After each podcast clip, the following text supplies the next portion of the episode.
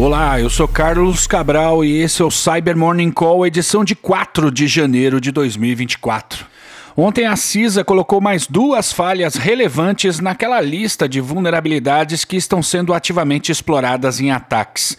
A primeira delas foi catalogada como CVE 2023-7024 e afeta o projeto de código aberto chamado WebRTC, que foi desenvolvido para estabelecer mecanismos de comunicação em tempo real, sobretudo comunicação de áudio e vídeo nos navegadores baseados no Google Chrome.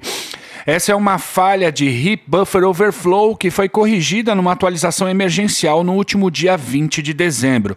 Já a segunda vulnerabilidade é a CVE 2023-7101, que afeta o Spreadsheet Parse Excel, um módulo Perl que, como o nome diz, é usado para parsear arquivos do Excel e que está presente em uma série de tecnologias que usam o Perl. Quem detectou esse problema foi a Barracuda, que identificou a exploração dessa falha em seus produtos. Recomendo a atualização dessas tecnologias em caráter emergencial. E o pessoal da Shadow Server identificou aproximadamente 11 milhões de dispositivos SSH expostos à internet que estão vulneráveis ao ataque Terrapin, o qual foi divulgado no fim de dezembro e que afeta implementações do protocolo SSH.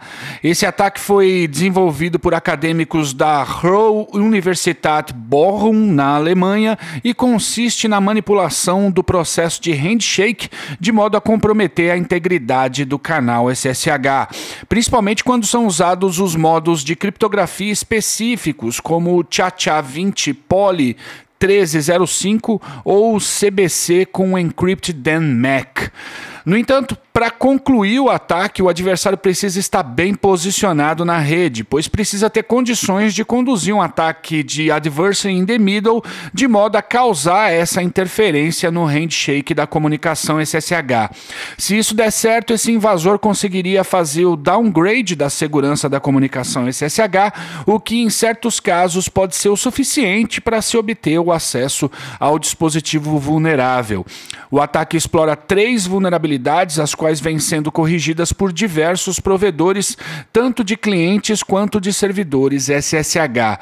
Dos 11 milhões de dispositivos afetados pelo problema, mais de 143 mil estão aqui no Brasil. Mais detalhes sobre o método que a Shadow Server usou para detectar essas máquinas vulneráveis, bem como as implementações que já soltaram patches para o ataque, nos links aqui na descrição desse episódio.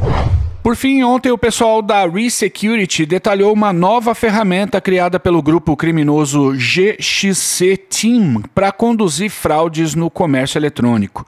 O mecanismo chamado Business Invoice Swapper tem sido ofertado a outras quadrilhas por meio de planos de assinatura que variam entre 2 mil dólares semanais ou uma licença vitalícia de 15 mil dólares.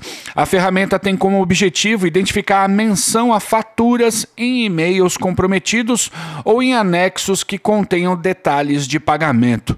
Uma vez que um e-mail desse tipo é detectado, a ameaça permite alterar os documentos substituindo as informações bancárias do beneficiário original daquela fatura para os dados de alguma pessoa ligada à quadrilha. Em seguida, a fatura é reenviada às vítimas. A gente já detectou ameaças semelhantes a essas quais operam aqui no Brasil com boletos, adulterando os códigos dos boletos de modo que o dinheiro caia na conta conta de um laranja ligado à quadrilha. Nesse caso do Business Invoice Swapper, a ferramenta ainda possui um canal do Telegram para comunicação de comando e controle e o envio de relatórios sobre a performance das campanhas. E é isso por hoje, obrigado por ouvirem o Cyber Morning Call e tenham um bom dia. Você ouviu o Cyber Morning Call, o podcast de cibersegurança da Tempest. Nos siga em seu tocador de podcast para ter acesso a um novo episódio a cada dia. E para saber mais sobre a Tempest, nos siga no Instagram, Twitter e LinkedIn ou acesse www.tempest.com.br.